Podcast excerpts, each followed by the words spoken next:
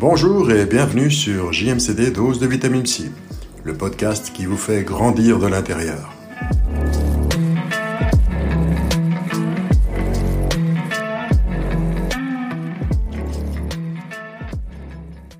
Les répétitions. Apprendre à arrêter le cercle des répétitions. Pourquoi tombe-t-on toujours amoureux de la même personne?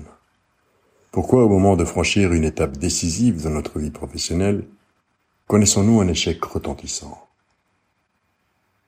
Tout le monde connaît cette sensation de reproduire systématiquement les mêmes erreurs. Qui n'a jamais eu l'impression de ne pas avancer, de s'embourber, de ne pas arriver à sortir de des situations qui peuvent avoir des conséquences plus ou moins importantes sur notre vie jusqu'à nous la gâcher, en fin de compte. Chaque fois que la peur ou l'angoisse surgissent, les émotions négatives nous disent de retourner dans notre zone de confort. Chaque fois que nous sommes sur le point de la quitter, cette zone de confort. C'est aussi un message grâce auquel nous avons des choses importantes à apprendre, des leçons à tirer. Tout n'est pas négatif, car nous ne sommes plus des enfants et que tout cela est irrationnel.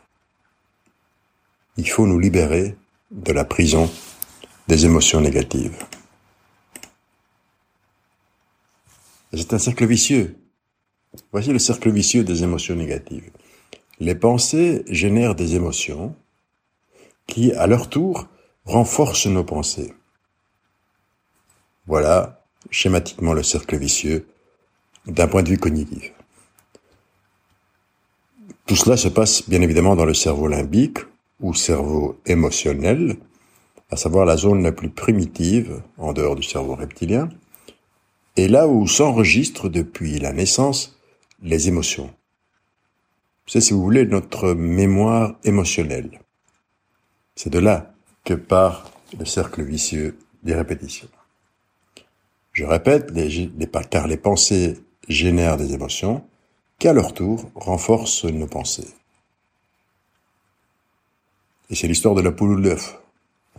Le système n'a besoin que de 30 secondes pour évaluer les informations qui lui arrivent des sens.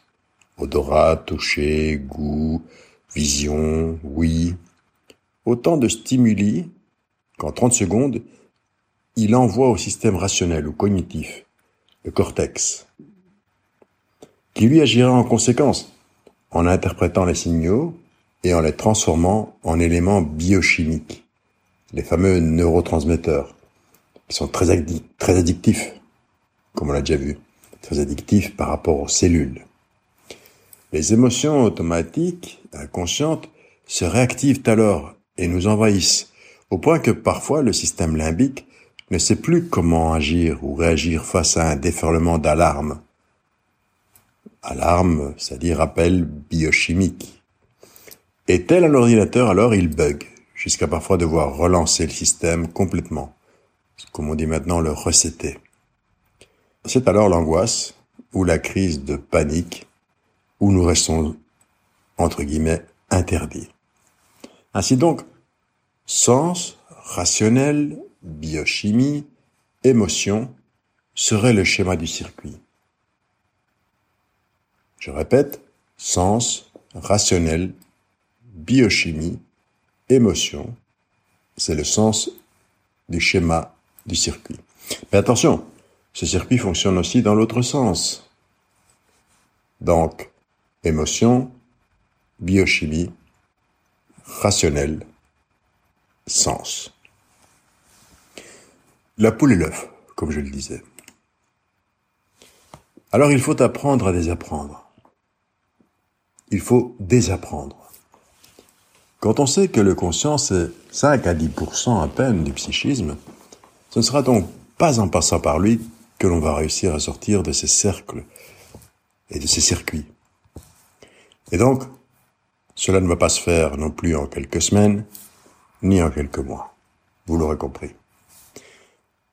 Il faudra remonter à l'enfance le plus loin possible pour tenter de voir ce qui pourra aider à comprendre les quand les pourquoi, les comment, les où, pour enfin pouvoir en connaissance de cause commencer à apprendre à désapprendre.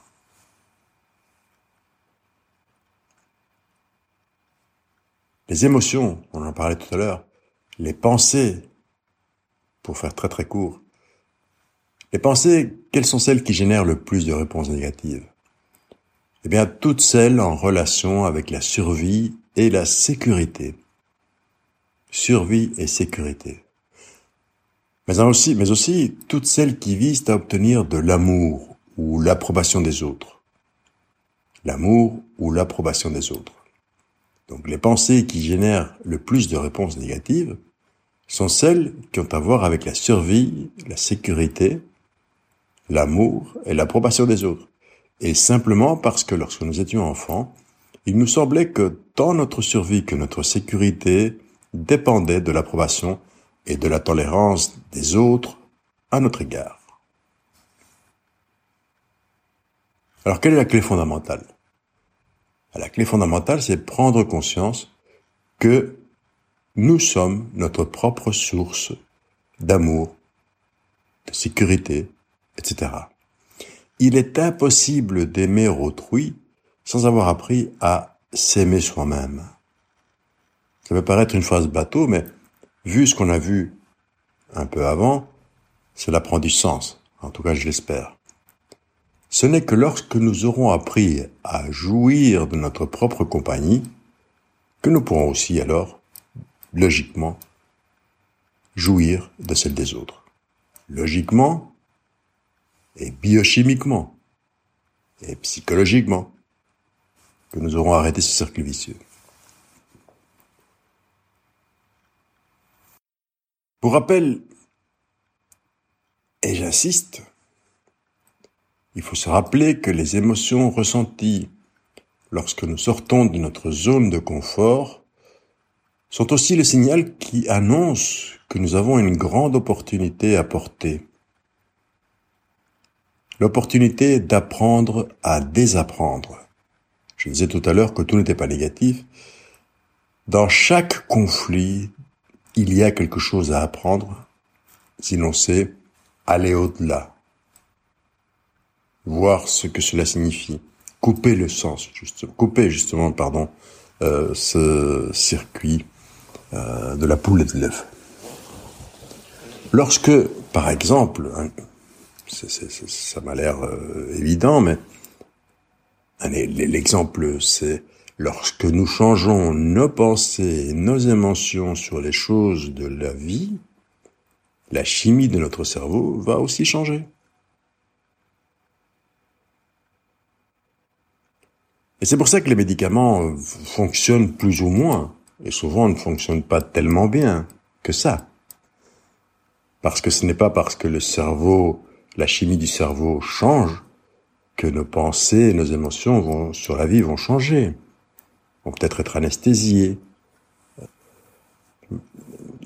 L'important c'est que les pensées font des émotions.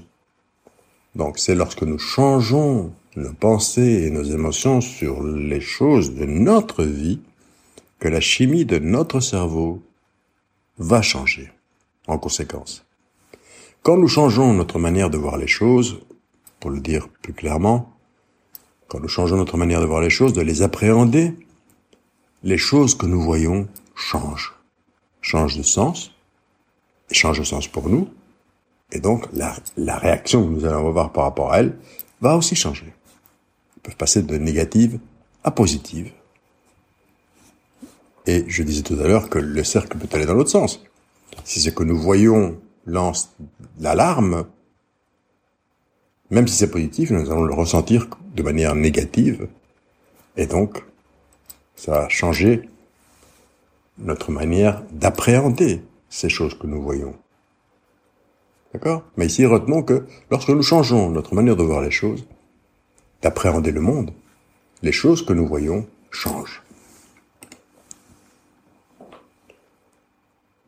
Alors, qu'est-ce que l'effet papillon? Bah, La vérité, c'est que par rapport aux émotions, notre état émotionnel naturel est le bien-être, l'équilibre. On peut parler de bonheur si vous préférez. Ça, c'est notre état émotionnel naturel, émotionnel. Retenons que ce qui est réellement fondamental, c'est que nous soyons constamment entraînés au changement. Changer, c'est agir. Mais agir, pas n'importe comment, bien évidemment. Un exemple. La peur du succès. On va réprimer davantage la peur du succès que celle de l'échec. On y percevra enfoui l'envie de ressentiment, euh, l'envie, pardon, le ressentiment, la jalousie vis-à-vis des autres auxquels on aimerait ressembler et auxquels on se compare. Voilà quels seraient alors nos indicateurs de peur. Ici, la peur de réussir. Travaillons donc sur nos indicateurs, sur ce qui nous, sur, nos indicateurs par rapport aux au freins A. C'est-à-dire, travaillons sur nos freins A, à réussir quelque chose, à arriver à ceci, à ne plus ressentir cela, à ce qui nous bloque par rapport à X ou Y etc. À ce qu'on réprime en fait. Car on réprime davantage la peur du succès que celle de l'échec. Pourquoi? Parce qu'enfoui, on va percevoir, donc notre cerveau va percevoir, nous allons interpréter cela, donc ça va devenir des idées, on va y percevoir, enfoui, l'envie, le ressentiment, la jalousie vis-à-vis -vis de ces autres auxquels on aimerait ressembler, et auquel on se compare. Alors pourquoi est-ce que l'on se compare? Pourquoi est-ce que l'on aimerait ressembler Etc. Voilà les vraies questions. Et c'est là le travail qu'il faut euh, réaliser. Quels seraient les indicateurs de chacun, donc nos indicateurs de peur, dans l'exemple que je viens de donner par rapport à la réussite, et travailler sur ces indicateurs, sur ce qui freine. Travailler sur les indicateurs, c'est donc travailler sur les freins A, ce qui nous freine A.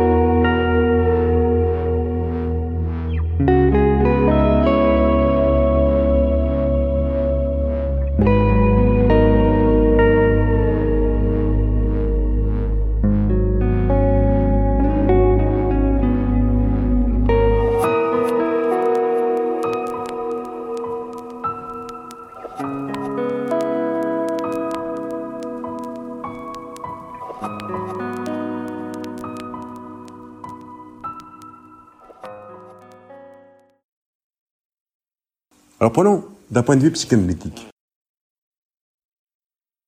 Pour la psychanalyse, la répétition est le signe que je est un autre. Ça a l'air difficile à comprendre de cette manière-là, mais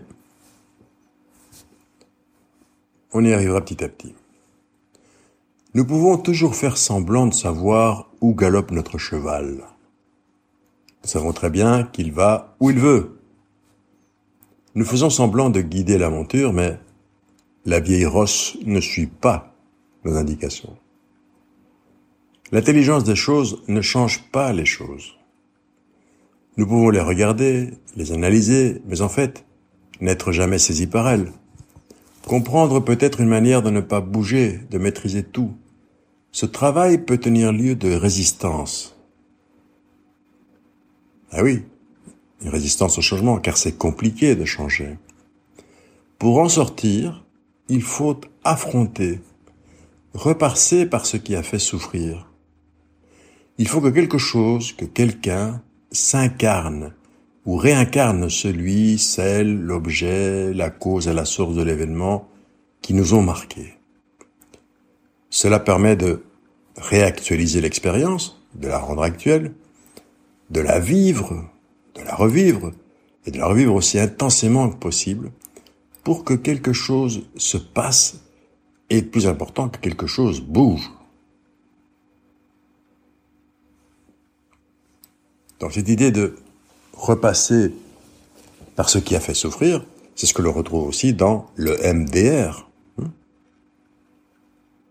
Donc la technique de MDR, Eyes Movement, euh, donc c'est de se concentrer sur ce qui nous a traumatisé. C'est une technique très utilisée pour les, traumatismes et les syndromes post-traumatiques, donc de se concentrer sur le trauma, vraiment, d'essayer de revivre les sensations et en même temps de suivre, en se concentrant sur cette idée, de suivre les mouvements avec les pupilles et de, de suivre du regard donc les doigts du thérapeute qui vont aller dans un sens et dans l'autre. Cette manière, ça peut paraître absolument incroyable, absolument idiot, mais ça marche. Cette manière de repasser par ce qui a fait souffrir, bah, va vous permettre, en revivant intensément euh, la scène, permettre que quelque chose se passe, que quelque chose bouge. En psychanalyse, il en va de même. Sauf qu'en psychanalyse, c'est par la parole que ça va se faire. Il n'y a pas de, euh, technique euh, comme celle que je viens d'exprimer dans le MDR. une expérience de divan, puisque j'en suis à la psychanalyse, qui est rapportée par Jacques André, et je cite là euh, textuellement, il dit une dame anglaise évoquait une tentative d'agression sexuelle sur elle, lorsqu'elle était enfant, par un de ses cousins. Il l'avait fait, le cousin, après avoir fermé brutalement la porte. Ce souvenir était resté chez elle bien ancré. Et puis un jour, il y a eu une sorte de balai entre elle et moi, à savoir entre la patiente et Jacques André, pour savoir qui fermerait la porte du cabinet. Finalement, je l'ai fermé vigoureusement en lui disant « Attention, je suis anglais quand je ferme la porte. » Elle a sursauté de 10 cm sur le divan. Nous y étions. On y était. La scène était là. Mon manque de tact a eu un effet brutal, mais, au bout du compte, dynamique. La psychanalyse ne doit pas être violente. En même temps, elle doit arriver à retrouver à son corps défendant une certaine violence tolérable pour aider au changement, puisqu'elle vise à transformer l'expérience pour qu'elle ne se répète plus. Donc c'est lorsque l'on revit d'une certaine manière, d'une certaine manière, l'expérience d'une autre manière, lorsqu'on arrive à, mettre des mots dessus, à mettre un autre sens, à mettre du sens, notre sens, hein, on transforme l'expérience, et alors là, elle ne se répète plus. On coupe les répétitions.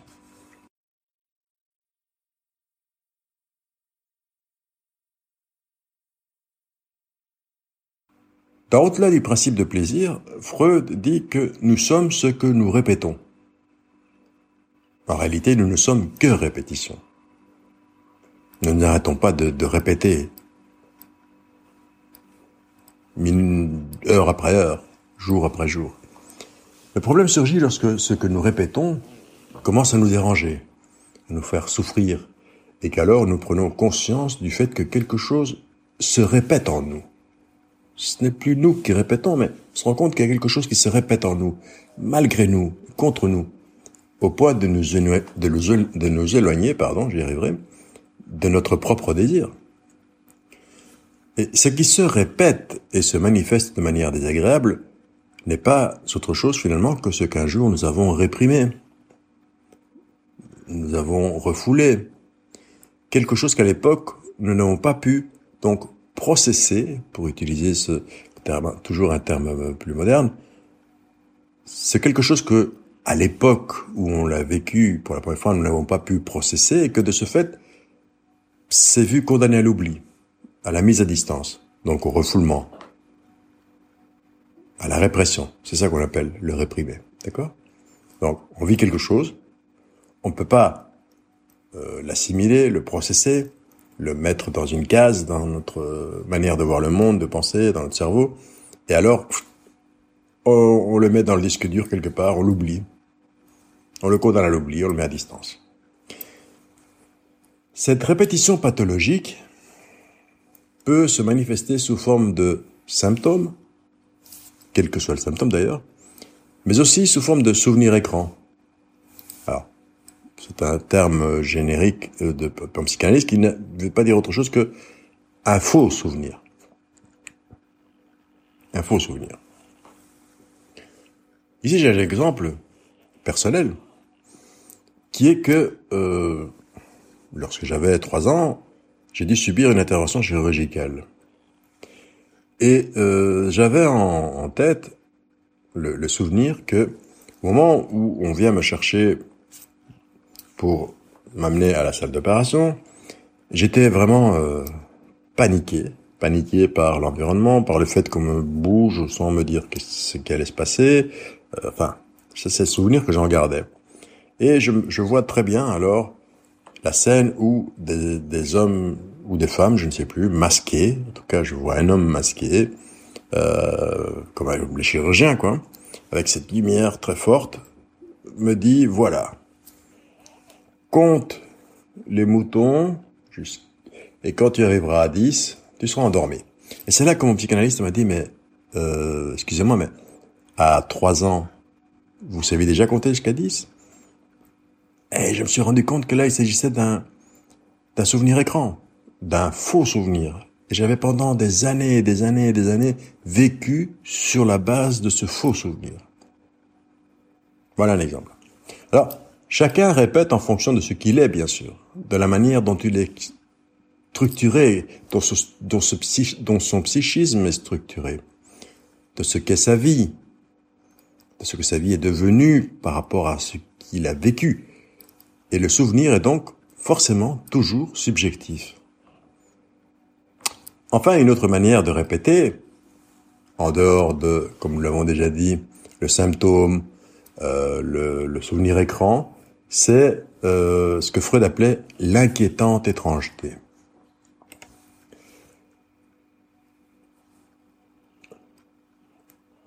C'est un peu les films d'Hitchcock, vous voyez? Vous êtes dans une rue, vous vous attendez une rue déserte, c'est la nuit. Vous vous attendez à voir un chat qui traverse, vous vous attendez à voir euh, quelqu'un qui passe, mais vous vous attendez peut-être pas à ce que tout à coup quelqu'un crie une fenêtre et un pot de fleurs tombe. Et là, oh, on est surpris. La répétition a une fonction donc très précise qui n'est pas autre que celle de laisser occulte, donc sous le tapis, ce qui a été réprimé, et de cette manière de permettre au sujet de ne rien savoir sur ce sur quoi il ne veut rien savoir. Il ne veut rien savoir sur le fait que c'était douloureux, que c'était inacceptable. Et donc, c'est ça qu'on évacue. De ne pas voir ce qui le montre tel qu'il ou elle est dans le désir premier, c'est-à-dire ce qui est refoulé, ce qui est réprimé, et qui se cache sous, ou derrière la peur, la plainte, le souvenir, la douleur manifeste, tous les symptômes conscients en fait. Ainsi, un sujet vient voir un analyste par peur de ne plus répéter, car en réalité la question est, et si on me retire le symptôme, qu'est-ce qui va me rester? Question inconsciente, bien sûr. Mais je vous pose la question. Si je prends une patiente d'un certain âge qui, du matin au soir, ne fait que se plaindre. Elle se plaint de, tout et de, rien. Rien n'est bon, c'est la plainte. je souffre, je souffre, je souffre, ça, me fait mal, ça fait du mal, ça me fait du mal, ça me plaît pas, ça me... Voilà. Et vous l'appelez au téléphone, comment allez-vous? Et n'importe quoi, cette plainte sur plainte. Cette personne vit de la plainte. Retirez-lui la plainte, mais qu'est-ce qu'il lui reste? Qu'est-ce qu'il lui reste? Mais c'est ça qu'elle veut éviter. C'est ça qu'elle remplit avec sa plainte. C'est cette douleur-là que provoquerait justement l'absence de plainte. Qu'elle voit enfin ce que la plainte lui cache, obstrue. De fait, le sujet n'a aucun problème à vivre avec ses symptômes, en fait.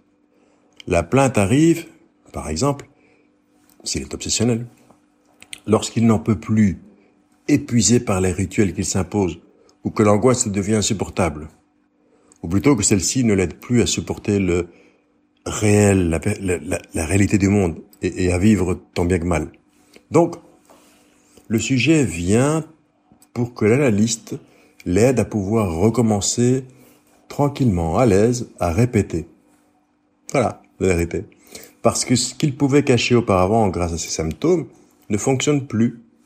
Et là, il sent, avec raison, qu'il se rapproche de ce qui réellement le handicape et lui empoisonne l'existence, de ce qui réellement est à la base de sa souffrance. L'analyste, bien évidemment, fera tout le contraire que l'aider à répéter gentiment, entre guillemets, et cherchera plutôt à ce que plus rien ne se répète dans la vie du sujet pendant la cure, et de cette manière que le sujet puisse se souvenir pour oublier se souvenir pour oublier et non plus nier. Revivre pour voir les choses autrement et non plus faire semblant qu'on a oublié pour que ça se répète. Donc, se souvenir pour oublier et non plus nier, puisque la répétition n'est pas autre chose, vous l'aurez compris, que ce qui permet de maintenir vivant le souvenir dans la vie quotidienne du sujet, quoi qu'il ou qu'elle en dise par ailleurs. Il faut jamais prendre les mots des patients à la lettre. Pour la psychanalyse, le conscient représente 10%, mais pas que pour la psychanalyse. D'ailleurs, ça a été euh, maintenant démontré par, euh, par la science aussi. Nous ne sommes conscients que de 10%. Et nous retenons que très peu de choses. Donc, 10% de conscient, 90% d'inconscient. Les 10%, les 10% c'est la partie visible. Si on compare ça à un iceberg, c'est la partie visible de l'iceberg. Et c'est là que se trouvent les symptômes. Dans la partie immergée, dans les 90%, se trouvent les véritables causes, la véritable cause. C'est dans ce qu'on ne voit pas, évidemment. Mais ça remonte. Ça ne peut pas ne pas laisser des traces. Comme un fichier qui disparaît dans, le disque dans l'ordinateur, a laissé un sentier, un paf, a laissé une trace qu'un spécialiste va pouvoir retrouver. Je disais que on est conscient que de 10% de, euh, de ce qui de ce qu'on est, de ce qui nous entoure, etc. Mais prenons un exemple de nouveau euh, pour essayer de que vous que l'on comprenne mieux, que vous compreniez mieux ce que j'essaie de dire. Euh, il faut savoir que nous sommes tellement envahis par des stimuli dans, dans les, tous les jours d'ailleurs, dans le courant de notre vie, quotidiennement, euh, que de tout retenir, des stimuli visuels, olfactifs, sensoriels à tous les niveaux, tellement de stimuli que si nous les retenions tous, euh, le cerveau pourrait exploser. Nous n'arriverions plus pardon, à processer tout cela. Or, un point très concret, si je prends une pièce pendant dix minutes, une personne avec laquelle je parle, pendant dix minutes dans une pièce que je ne connaissais pas avant, je sors de là, j'ai retenu quelque chose, des choses qui m'ont frappé, des choses qui normalement ont à, voir, ont à faire avec ce qui, moi, m'intéresse, parce que je suis comme je suis, que chacun est comme il est, et que donc chacun va retenir ce qui l'intéresse là, ce qui est affectif pour lui, affectueux, qui amène de l'affect. En positif, en négatif, esthétique, enfin ce que vous voulez. Mais si, on me met à ce moment-là euh, sous hypnose ou euh, avec des narcoleptiques, sachez que je peux me souvenir de tout. S'il a une bibliothèque, je peux me souvenir de quel était le troisième livre qui se trouvait dans la deuxième rangée euh, à la bibliothèque à gauche. Mais en, en, état de veille naturelle, on, ne retient pas tout ça. Voilà. J'espère que cela a été plus clair sur ce qu'est la répétition, sur pourquoi on répète, sur ce qu'il faut faire pour que ça, ce cercle vicieux, ce cycle des répétitions s'arrête, comment le stopper, comment les idées, euh, les émotions euh, provoquent des actes, comment les actes provoquent des, des, des, des, euh, idées finalement, puisque ça va dans les deux sens. Tout ça à travers un, un processus psychique et en même temps biochimique euh, par les neurotransmetteurs et, euh, la quantité euh, d'affects positifs ou négatifs que l'on va mettre dans, dans le vécu, qui nous a finalement touché, blessé, laissé interdit, traumatisé parfois. Et comment le fait de revivre ce qui est à la base de la douleur va faire en sorte que cette douleur puisse être vue autrement, être vécue autrement, euh, prendre un autre sens et donc arrêter le cycle des répétitions. Alors, pour certaines méthodes, ce sera d'une manière euh, différente des autres méthodes. Pour la psychanalyse, comme nous venons de voir, c'est à travers la parole et à travers la recherche dans l'inconscient de ce qui là se trouve réprimé, refoulé, et qui va venir se répéter à l'insu du sujet. Bonne volonté en toute bonne foi dira, mais je ne sais pas pourquoi je fais ça. Et c'est vrai qu'il ne sait pas, puisque c'est inconscient. Mais quelque part, il sait. C'est pour ça que les psychanalystes, souvent, vont vous dire, mais oui, vous savez. Ben non, je ne sais pas. Mais oui, vous savez. Voilà, ce sera tout pour aujourd'hui. Merci d'avoir écouté et à la fois prochaine.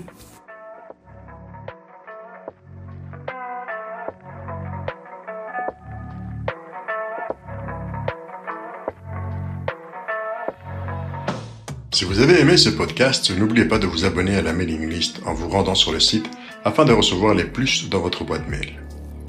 Plus, c'est aussi de vous rendre sur nos pages Tipeee, reprises en l'intro, et aussi sur www.jmcdpsy.com pour contribuer au développement du projet. Plus nous grandirons, plus nous améliorerons nos services et plus ceux-ci seront à la hauteur de ce que vous méritez. Merci encore pour votre fidélité, soyez constants, portez-vous bien, et moi, je vous accueille dès le prochain numéro sur JMCD Dose de Vitamine C, le podcast qui fait grandir de l'intérieur.